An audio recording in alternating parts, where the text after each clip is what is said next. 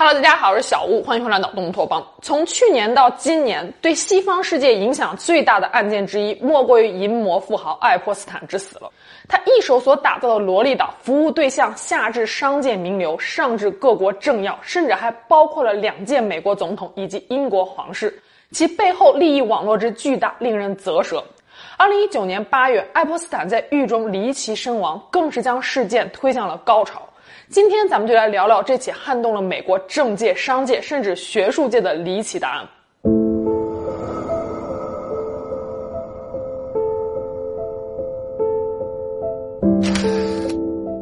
在爱泼斯坦的罪行被揭穿之前，在美国公众的眼中，他曾经是盖茨比一样的人物，出身平凡，白手起家，创造亿万身家。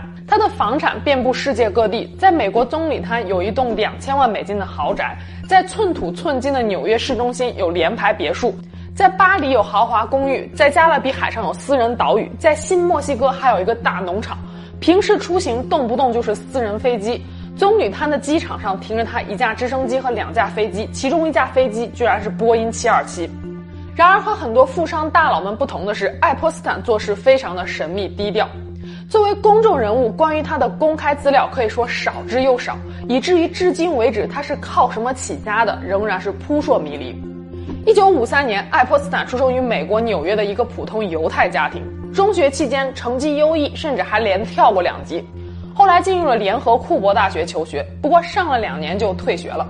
也就是说，严格意义上，爱泼斯坦就是一个高中毕业。可是他后来竟然进入了曼哈顿最知名的私立高中道尔顿学院教书，以至于现在他是怎么进去得到这份工作的，也没人知道。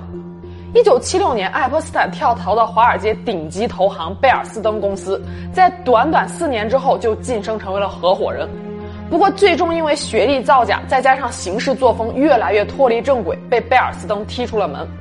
一九八二年，爱泼斯坦成立了自己的财务管理公司——爱泼斯坦公司，为个人资产十亿美金以上的大客户服务。期间，爱泼斯坦还参与了一场庞氏骗局，欺骗了二十多万名投资人，募资四点六亿美金。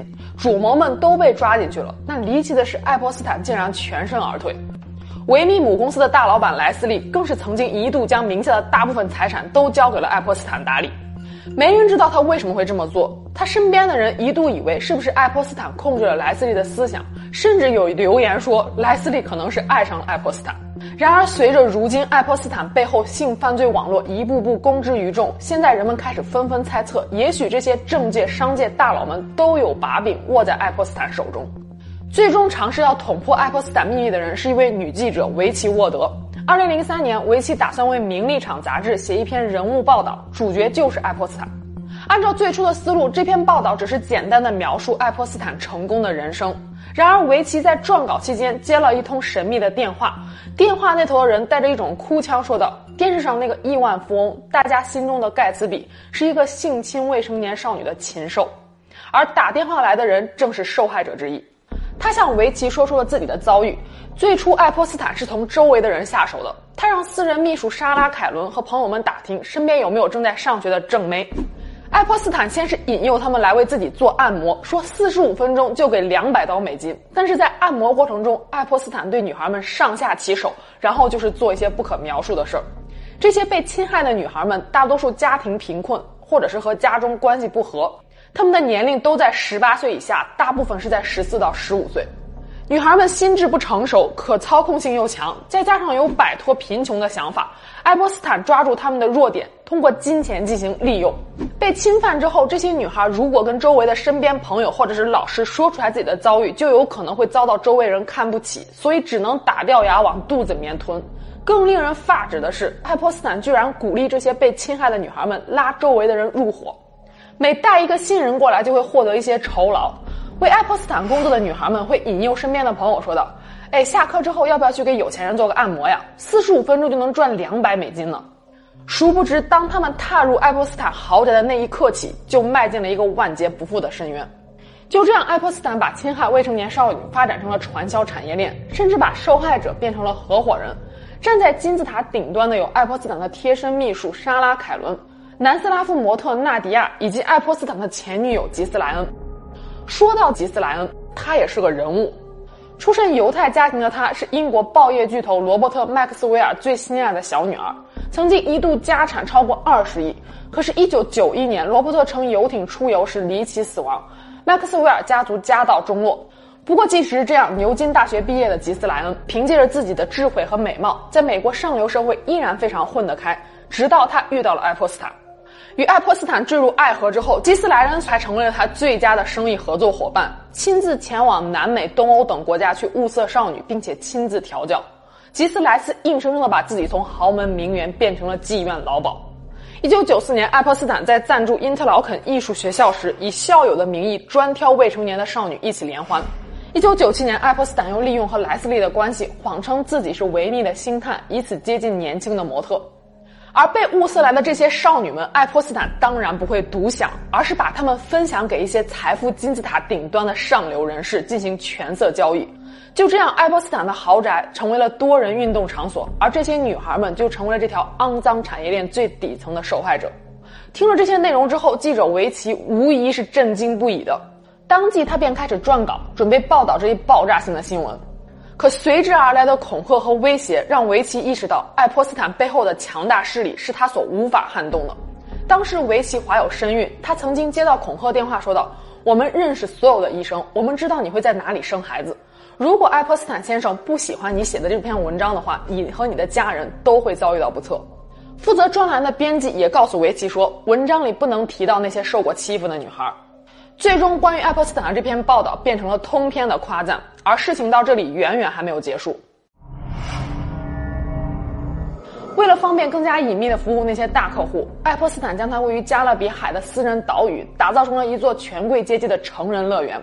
这座小岛四面环海，位置相当的隐蔽，保安也十分严密，有潜水人员出现在附近都会被驱赶。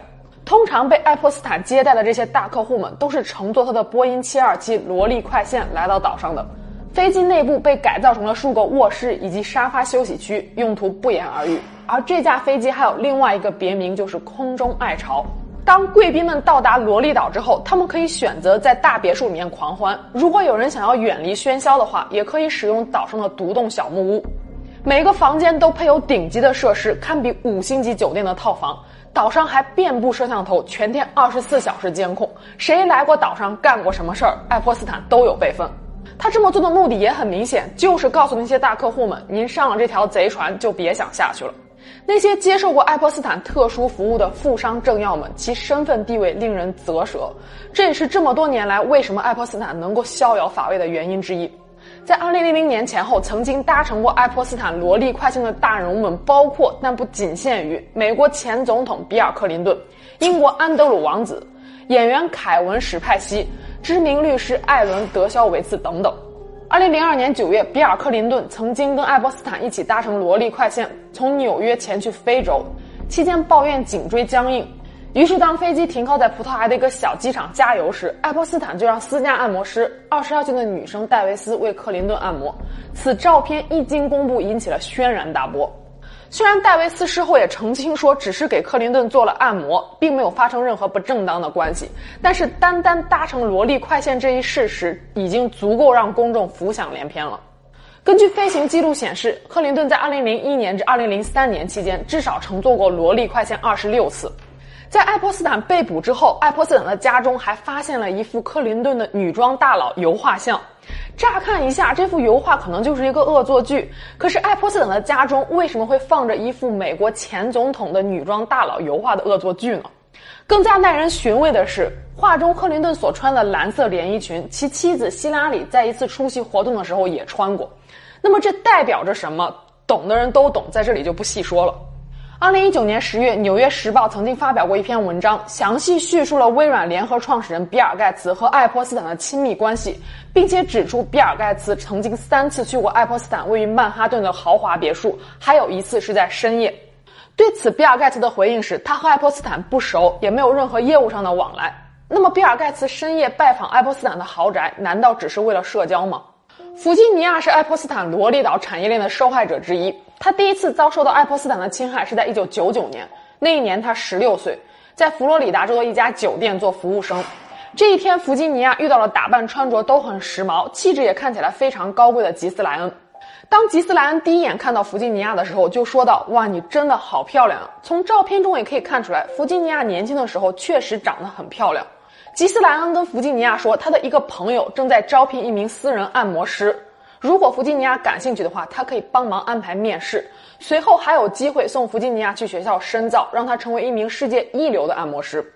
要知道，顶级的按摩师是绝对收入不菲的，单纯的弗吉尼亚就这样轻易的上当了。而吉斯莱恩所说的这个朋友，不是别人，就是爱泼斯坦。当弗吉尼亚被带到爱泼斯坦豪宅的时候，爱泼斯坦光着身子躺在一张按摩床上。一开始，弗吉尼亚以为这就是一次普通的按摩服务，他开始帮爱泼斯坦推背，直到爱泼斯坦转过身来的那一刻，一切都变了。爱泼斯坦将魔爪伸向了这名十六岁的少女。让人吃惊的是，当时作为爱泼斯坦女友的吉斯莱恩竟然也加入了这场多人运动，一男一女开始对弗吉尼亚上下其手。然而，这仅仅只是一个开始。几个月之后，弗吉尼亚开始被爱泼斯坦当作贿赂其他富商、政要甚至皇室的工具。二零零一年，弗吉尼亚被爱泼斯坦带到了伦敦，在某夜总会上，弗吉尼亚被介绍给了英国王子安德鲁。安德鲁邀请了弗吉尼亚跳舞。根据弗吉尼亚所说，那天晚上安德鲁王子显得非常的开心，跳舞跳得汗如雨下。两人还留下了这样的一张照片。而去年，安德鲁王子第一次面对公众发声，他声称自己从来都没有见过弗吉尼亚，而这照片就是 P 出来的。I have no recollection of ever meeting this lady. None whatsoever. You don't remember meeting her. 然而，在黑暗之中，总有一群人能带来一缕阳光。这么多年来，这些被害者少女也没少报警，而美国的棕榈滩警局早就已经开始注意爱泼斯坦了。当时的警察局局长迈克尔·瑞特雷特带领着几名手下，花了大量的时间，搜集到了四十多个人的证词，准备了五十三页的起诉书。只要里面随随便便有一条罪名成立，就足够爱泼斯坦在监狱上待上一辈子。可是让迈克尔感到无比愤怒的是，案件提交到联邦政府之后，几年下来毫无进展，就连 FBI 也主动停止了调查。爱泼斯坦经常对旁人吹嘘说：“我做什么都不会被抓的，整个棕榈滩警察局都归我管，他们的顶头上司都欠我人情。”这话虽然听起来让人咬牙切齿，但是在很长一段时间里，这就是事实。爱泼斯坦先后控制媒体，威胁警方和受害者，甚至高薪聘请了专业的律师团队，其律师团队中还包括哈佛大学法学系的教授。那些想要伸张正义的警察们会被二十四小时全天监控。爱泼斯坦的手下还会打电话威胁受害者，说道：“我们有一百种方法让你们去死。”终于在二零零八年，由于事情越闹越大，几位律师建议爱泼斯坦干脆就认罪，以降低对簿公堂的风险。不过这次爱泼斯坦也仅仅因为教唆卖淫被判了十八个月的羁押和工作假释，这样的刑罚就意味着在服刑期间，爱泼斯坦每一天在监狱外可以度过十六个小时。明眼人都能看出来，这不过就走个形式罢了。刑期结束之后，爱泼斯坦依然带着那些名人富商们去萝莉岛狂欢，丝毫无悔改之意。然而人在做，天在看。二零一七年，女星艾丽莎·米兰诺发起了 Me Too 运动。呼吁所有曾遭受到性侵的女性挺身而出，说出惨痛的经历，以避免更多的悲剧发生，唤起社会的关注。在浩浩荡荡的 Me Too 运动下，再加上爱泼斯坦这么多年来丝毫都没有收敛，二零一九年他的案件终于重启调查。警方打开了爱泼斯坦各处豪宅的大门，发现了数以万计的未成年少女的不雅照片。克林顿总统的女装大佬油画就是在这个时候被发现的。二零一九年七月，爱泼斯坦正式被捕入狱。可接下来发生的事情更是惊掉了所有吃瓜群众的下巴。二零一九年七月六日，爱泼斯坦被捕之后，一直都被关押在普通牢房。七月二十三日，一位狱友发现爱泼斯坦倒在地上，已经陷入了昏迷。狱警将其紧急送往医院救治，并在其颈部发现了伤痕。在第一次自杀未遂之后，爱泼斯坦就被关进了单人牢房，并且被列入了自杀监控的名单。狱警会每隔十五分钟前来查看一次。然而，这种状态仅仅维持了六天。七月二十九日，爱泼斯坦的自杀监视就被解除了。十天之后，八月九日早上，爱泼斯坦的尸体在牢房中被发现。警方声称，爱泼斯坦是死于上吊自尽，而其使用的工具是一个用床单制作的临时套索。可以说，爱泼斯坦的自尽比他的被捕更让人震惊。与此同时，民众们开始纷纷猜测，也许爱泼斯坦的真正死因并不是自尽，而是被自尽。而这样的怀疑并不是没有理由的。首先，爱泼斯坦第一次尝试自尽时的录像被警方不小心给删除了，而第二次监狱的监控录像好巧不巧的给坏掉了。这一幕是不是非常的熟悉？在电影中，一到关键时刻，监控录像一准会坏掉，而现实比电影更加的离奇。一位在狱中曾经与爱泼斯坦有过多次接触的人匿名透露说，爱泼斯坦在临死之前多次说过有人想要谋害他。